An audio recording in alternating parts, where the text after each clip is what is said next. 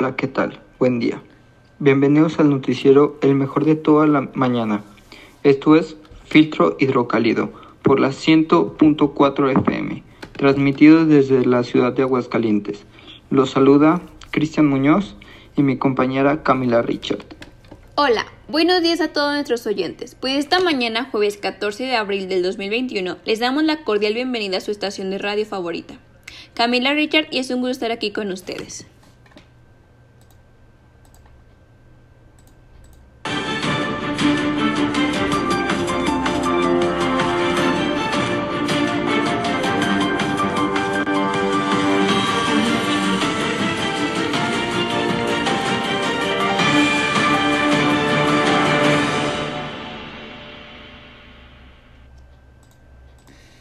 Bueno, pues comenzamos con la noticia que ha llamado la atención en los últimos días, y es que el pasado lunes 12 de abril, dentro de la ciudad de Aguascalientes, el gobernador Martín Orozco comentó que es sumamente necesario aplicarse la vacuna Sinovac para frenar lo antes posible la pandemia, ya que muchas personas no lo hacen por miedo a las reacciones que se puedan tener.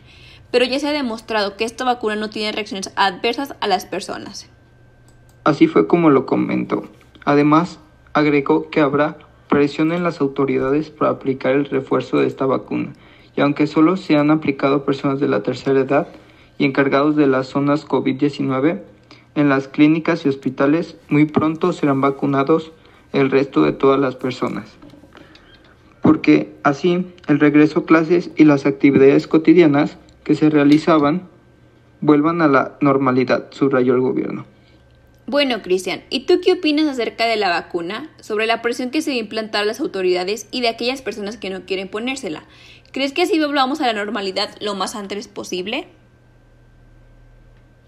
Pongo y a lo que recientemente el gobierno ha comentado es que todos debemos de aceptar ponernos esta vacuna lo antes posible.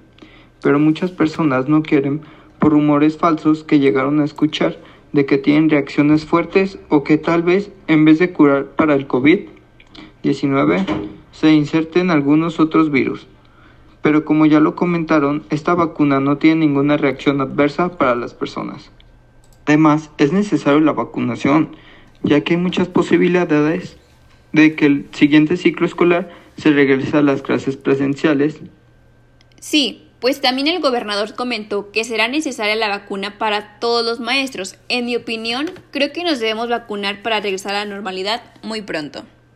Claro, así debe de ser. Y sinceramente, si yo fuera de los privilegiados en recibir esta vacuna, no duraría ni un momento en irme a aplicar, para regresar lo más antes posible a la normalidad. Eso sí, cambiando de tema, ¿qué te parece si vamos con un corte pero con un tema de música? Aprovechándote para comentarte que en Aguascalientes hay mucho talento y lo que escucharemos ahora es una nueva canción de un gran hidrocálido, originario de los municipios de Aguascalientes de Pabellón de Arteaga, y, y actualmente estudia en el Reyes Heroles. Escuchémoslo. ¿Y qué tienes tú que me hace feliz? En las noches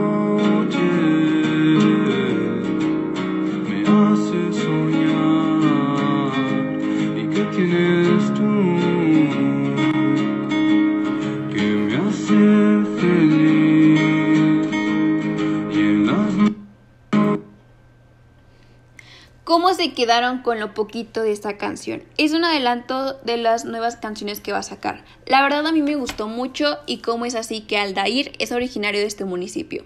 Y regresando un poco a las noticias, él estudia de otro municipio y pues es foráneo. Y tenemos noticias para los foráneos, ya que les comentamos que este próximo ciclo escolar se retoman las clases presenciales y los convistas de Aguascalientes van a reestructurar rutas y a reducir costos en los traslados. ¿Qué te parece?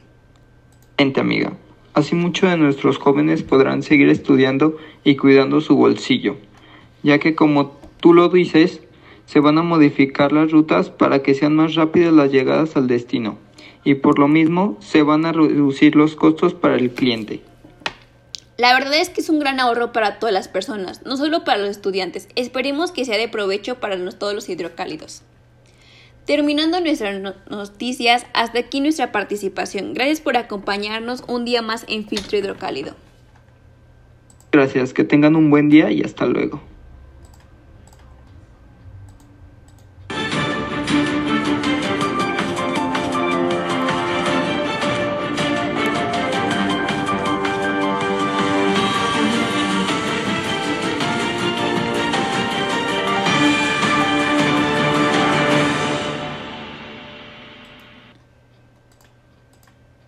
Los integrantes de este equipo son María Denise Lora Camacho, María Camila Richard Frausto, Cristian Joaquín Muñoz Delgado, Lucía Yasmín Reyes Mauricio y Jorge Alejandro Salazar Ruiz Esparza. Muchas gracias.